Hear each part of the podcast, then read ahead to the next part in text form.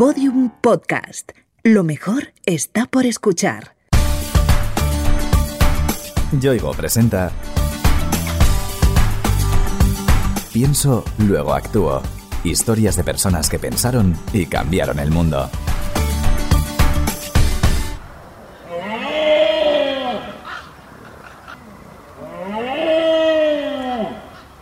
Estamos en el Parque Nacional de Doñana y eso que escuchas es la berrea de un ciervo, un animal que, como muchos otros, es víctima de la caza furtiva. Mi nombre es José María Galán, soy guía de parques nacionales desde 1992 y desde hace dos años estoy destinado en África en un proyecto de plan de lucha en contra el tráfico ilegal de especies.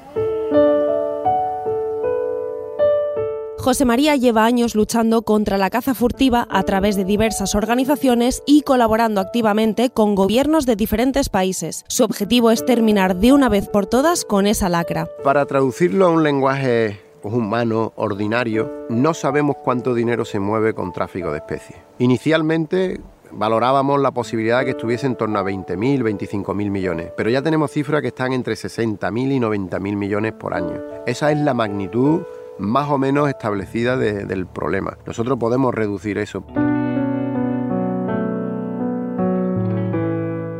La pasión por la naturaleza de la que hace gala José María nació aquí mismo, en el Parque Nacional de Doñana. Mi padre pescaba y se encontró en una red una tortuga boba que estaba viva. Llamó a la Reserva Biológica de Doñana, el profesor Valverde se presentó allí en la pescadería con la tortuga totalmente viva y se la entregó para que la anillaran, la soltaran y demás. Y recuerdo que le dijo, bueno, pues si quieres venir al parque. Mi padre dijo que no, que prefería que se llevaran al niño, hablando por mí. Y esa fue la primera vez que entré en Doñana. La visita al parque fue el inicio de una larga relación con el lugar. El contacto con la naturaleza despertó su espíritu aventurero. Por aquel entonces yo tenía unos 10 años, yo lo que quería era descubrir, yo tenía una curiosidad insaciable y me gustaba explorar, yo quería ser explorador, me quería ir a hacer lo que hacía Miguel de la Cuadra Salcedo, lo que hacía Félix Rodríguez de la Fuente, y mi intención era viajar, cruzar ríos que nadie hubiese explorado y todo ese tipo de historias. Pero luego la realidad es que mm, ves que tu territorio hay como una especie de conexión, de, de, llamada, ¿no? Y esa conexión y esa llamada me hizo apostar por dedicarme a la, sobre todo a la difusión. Tras años de contacto con la naturaleza, el joven José María tenía muy claro que su futuro estaba ahí, en su cuidado y conservación. Opté por algo corto, estudié forestales. Forestales me permitió engarzar rápidamente, sobre todo con las cuadrillas de lucha contra incendios forestales, bomberos forestales. Ahí entré de capataz de, cuadrilla, estuve un par de veranos y vi que necesitaba más conexión con la naturaleza. Entonces salieron unas plazas de guía y ahí empecé a trabajar de, de guía, prepararme también temas de idioma y luego ya fase dedicado a las plantas, a los invertebrados, a los insectos y sobre todo a conocernos a nosotros mismos, a los humanos. ¿no? Durante sus visitas juveniles a Doñana, José María había descubierto una actividad que le apasionaba, rastrear a los animales, y hacia ahí fue encaminando sus pasos. El vínculo de mi profesión de guía con la nueva profesión más de rastreo se establece a través del conocimiento nuevamente del entorno, a través de un patrimonio que se estaba perdiendo, un patrimonio inmaterial. Los antiguos guardas que estaban por aquí, esa gente tenían unas habilidades especiales para determinar a través de unas marcas en el suelo que había pasado por ahí una especie de un animal, en qué dirección, cuánto tiempo y en algunas veces podían determinar hasta el sexo del animal. Eso a mí me resultaba mágico. Gracias a esa afición por buscar y encontrar huellas de animales, su futuro dio un vuelco. En 1997 recibimos una visita de, del Servicio de Parques Nacionales sudafricano y el director de Parques Nacionales vino aquí, dimos una vuelta por las dunas, empecé a interpretarle un poco las huellas y me dijo que necesitaría conocer a los bosquimanos. Me dice, yo te invito una vez que tú llegues, o sea, tú te pagas el viaje, te buscas la vida y cuando llegues te vas a Pretoria, que es donde está la sede de Parques Nacionales, y de allí luego pues directamente te metemos con algún grupo. Eso hizo. José María gestionó el viaje por su cuenta hasta el extremo meridional de África. Cuando llegué a Sudáfrica muchas ideas preconcebidas se derrumbaron. La primera de ellas era que el desarrollo que ellos tenían en el tema de naturaleza prácticamente estaba extinguido. Pues no, eran maestros. De hecho aprendí mucho más de lo que yo pude enseñar. La segunda cuestión fue el compartir. Me encantó la manera que tenían ellos de compartir todo, compartir el conocimiento, compartir la poca comida que, tenían y compartir experiencias inolvidables de, campo.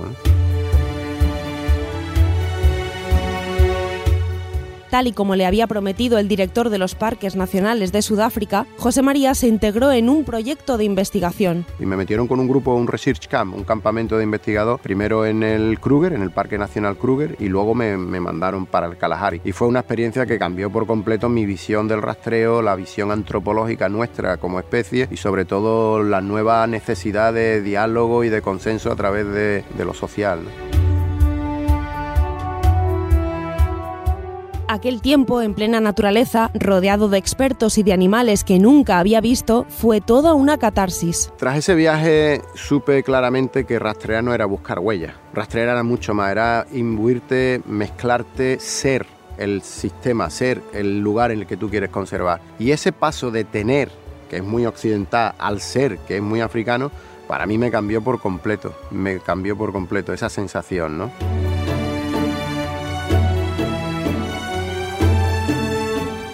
El cambio resultó tan profundo que José María se implicó activamente en el fomento de las actividades de rastreo y de lucha contra la caza ilegal. A partir del 2004, 2005 y en adelante, empecé con una organización que se llama Cybertracker. Se dedica básicamente a formación de rastreo, específicamente rastreo de fauna, y luego ya lo hemos ido adaptando al rastreo de, personas, de furtivos. A partir de ese momento, empezamos a desarrollar un poco los conceptos y ese concepto se enmarcó dentro del plan de acción, se llama el plan TIFIES. Fue el primer plan europeo que se aprobó y se aprobó aquí en España. TIFIES es el plan nacional de lucha contra el tráfico ilegal y el furtivismo internacional.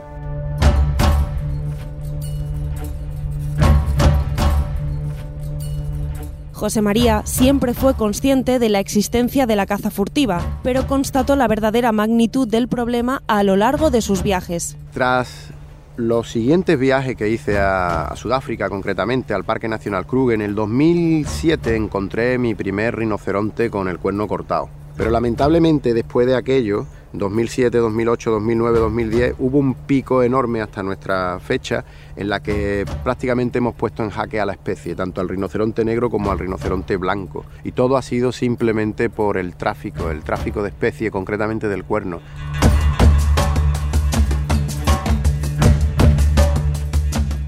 Eso le hizo luchar contra el furtivismo con todas sus fuerzas, participando en el plan Tifies. Nos centramos en el rastreo de táctico, en el rastreo de personas, sobre todo de furtivos. Contratar, formar, equipar a esos rastreadores locales para que ellos mismos fuesen los capacitados para defender su territorio ha sido el mayor logro dentro del plan Tifies, el proyecto que llevamos nosotros, el proyecto de Euroscout, que es precisamente ese, ¿no? Fortalecer un poco las defensas sobre el terreno para frenar las matanzas de rinoceronte y de elefante. José María tiene muy claro que para luchar contra la caza ilegal, las personas implicadas en el rastreo de furtivos han de tener una formación muy completa. La formación que nosotros le damos a los scouts, a esas comunidades locales, son muy de autoprotección a través del rastreo, a la prevención de acciones furtivas, a la detección temprana y sobre todo al trabajo en equipo, sin el uso de la fuerza tipo armas y demás, y sobre todo con mucho conocimiento sobre derechos humanos, cadena de custodia, para que luego esa persona que se atrape termine en la prisión, si no, no hay manera. Los cazadores furtivos capturan animales protegidos, sin ningún control, para traficar con ellos, y muchas veces el objeto del tráfico es más amplio. De todo el tráfico de especies que hay en el planeta, el 20% son vertebrados, el 80% son maderas, son plantas, medicinales incluso. Y luego en cuanto a piezas de mamíferos, el marfil es tremendo. O sea, al año, en los últimos cinco años, la media que nos está saliendo son 33.000 elefantes abatidos anualmente. Eso supone casi 90-100 elefantes diariamente en África caen por el marfil. Sin embargo, el elefante no es el mamífero más perseguido por la caza furtiva. Quien ocupa ese triste lugar es un pequeño animal que vive en las zonas tropicales de Asia y África. El mamífero más traficado del mundo es el pangolín El pangolín, para muchos de los que no lo conozcan, es como una especie de armadillo. El 15% del peso de su cuerpo son las escamas. Pues no hace mucho se cogieron dos contenedores con 15.000 kilos, 15 toneladas de escamas de pangolín en Vietnam.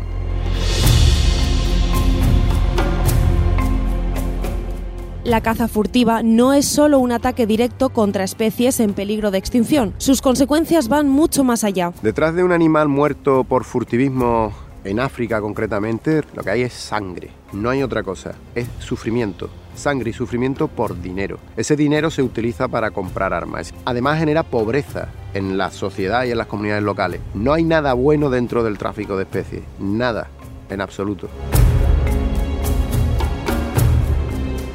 El furtivismo no es un problema africano. Existen cazadores furtivos por todo el planeta. Se trata de un problema global. La cuestión del furtivismo internacional no es una cuestión estrictamente de, África, de Sudamérica eh, y Europa también lo tiene y aquí en España, en Doñana, lo hemos tenido durante muchísimos años. Pero ciertamente es un fenómeno global. Ese fenómeno global se basa sobre todo porque tenemos la creencia de que todo lo que existe es nuestro.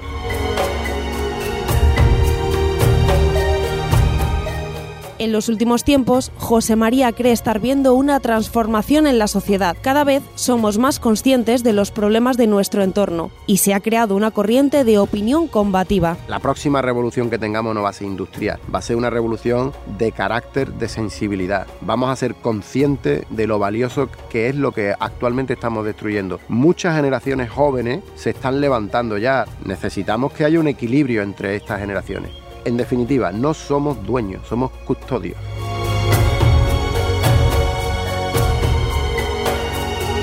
Para que haya sensibilización en la sociedad es fundamental dar a conocer el problema, difundirlo y al mismo tiempo dar las claves para terminar con él. La sensibilidad emerge a través del conocimiento, el conocimiento es lo que te da la necesidad de conectarte, de, amar incluso, ¿no? Y eso es lo que te hace sentir que necesitas conservar lo que quieres. Entonces necesitas conservar las plantas que nos están dando en este momento sombra, esas otras que filtran ese agua que vamos a necesitar para beber, nosotros, las generaciones que vengan, además de todas las demás especies a las que le pertenece igualmente ese agua que a nosotros.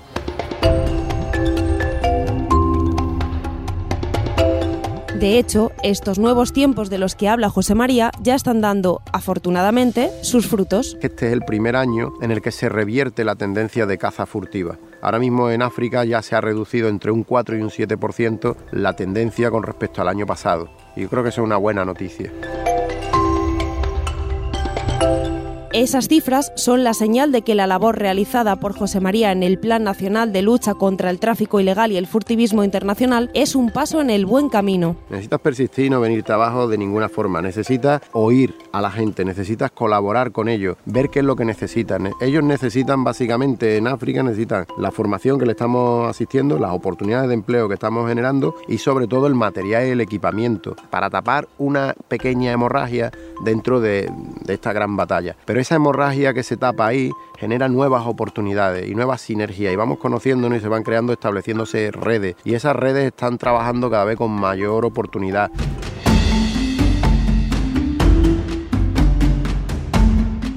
José María cree que la labor más importante que realiza es la difusión y concienciación acerca del problema del tráfico ilegal de especies. Solo si conocemos el problema podremos actuar y eliminarlo de una vez por todas. Lo que hacemos no es nada lógico. Lo lógico sería que te quedase. La lógica dice que te quedes en tu casa viendo la tele. Pero la lógica no sirve cuando tienes una pasión por lo que haces o por una misión. Entonces eso es importante. Pensar fuera de caja, salir al campo, no quedarse estacionado con lo que estáis haciendo moveros, porque si no nos movemos, ¿quién se va a mover si no somos nosotros? ¿no? Es necesario tener conciencia, es necesario compartir esa conciencia a través de una mentalización, pero si queremos un cambio solo hay una opción, que es el acto. O se actúa o no, no hay cambio.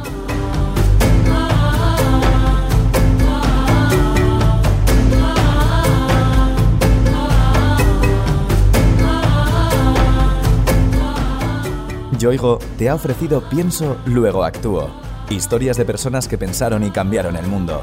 Una serie documental con idea original de Innuba y producida por Podium Podcast.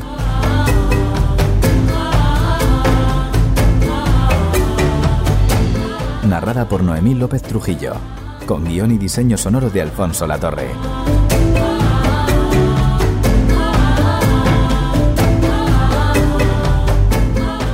Todos los episodios en la sección de Sociedad de El País y en podiumpodcast.com. También disponibles en nuestra aplicación para iOS y Android y en nuestros canales de iVoox, iTunes y Google Podcast.